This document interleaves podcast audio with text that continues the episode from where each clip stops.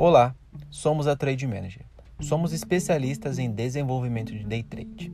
Se você quiser saber mais, acesse o Instagram arroba Trade Manager, YouTube Trade Manager ou entre em nossos canais no Telegram.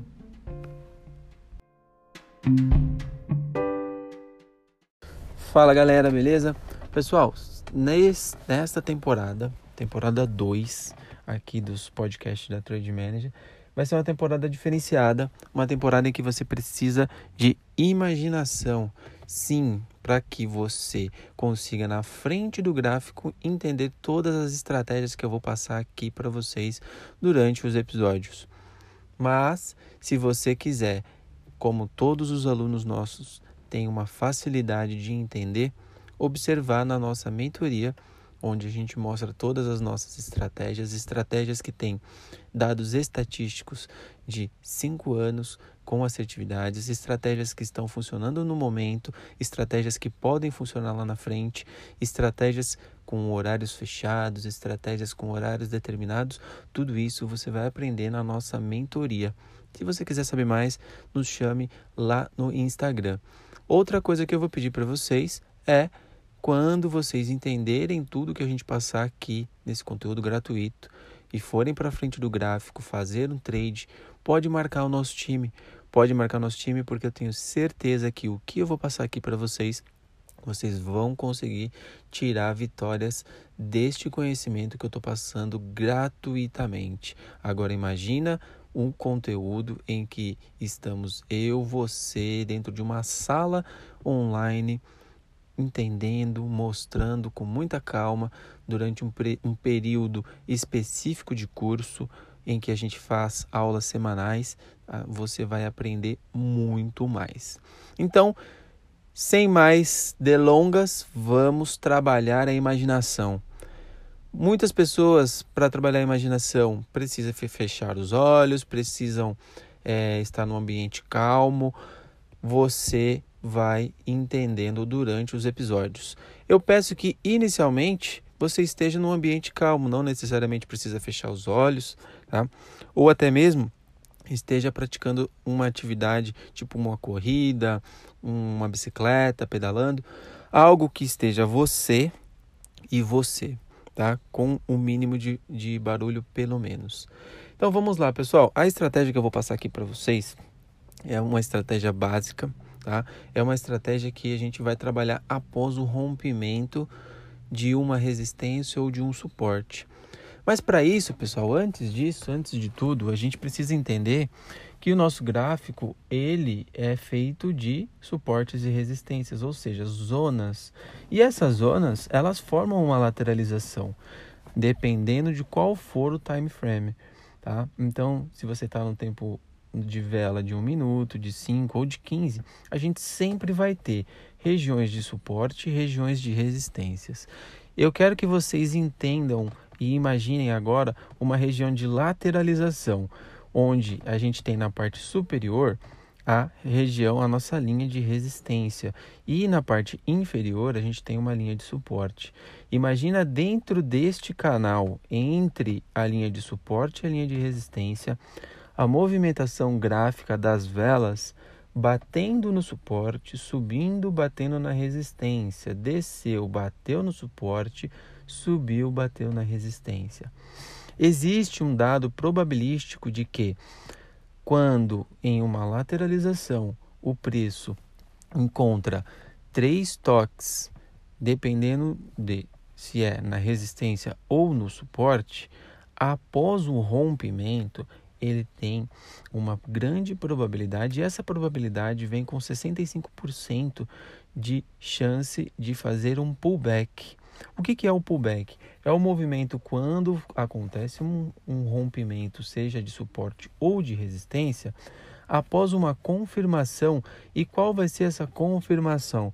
Se, no exemplo aqui, a gente está lá com a nossa região de lateralização, acontece o rompimento dessa lateralização quando faz um rompimento da lateralização na região de suporte, vai ser um rompimento para baixo, ou seja, vela vermelha rompendo.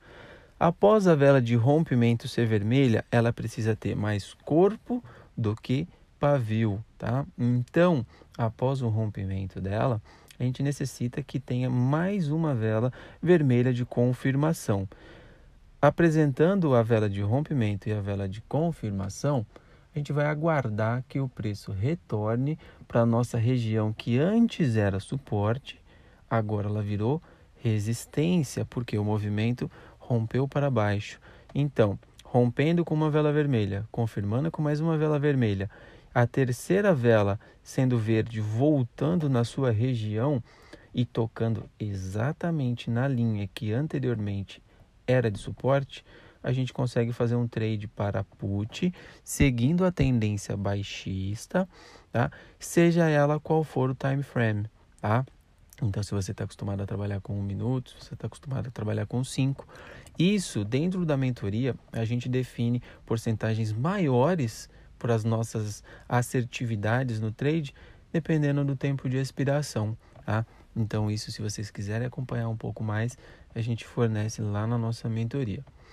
Sendo assim, pessoal, apresentando um rompimento, apresentando uma confirmação e retornando para sua taxa, vocês podem fazer o trade para put, porque você vai estar tá trabalhando com 65% de chance de assertividade do pullback, dado os, toda a análise estatística e probabilística da movimentação gráfica. Por quê?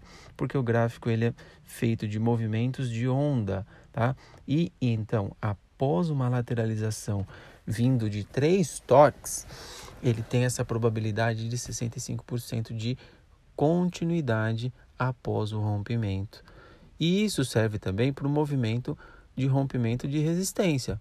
Então, dentro da lateralização, após três toques na região de resistência, apresentar um rompimento, a gente vai aguardar a confirmação, ou seja, rompeu com a vela verde, nesse exemplo de alta, confirmou com mais uma vela verde, mantendo-se na alta, o retorno da vela vermelha tocando na taxa que antes era resistência acaba se tornando região de suporte.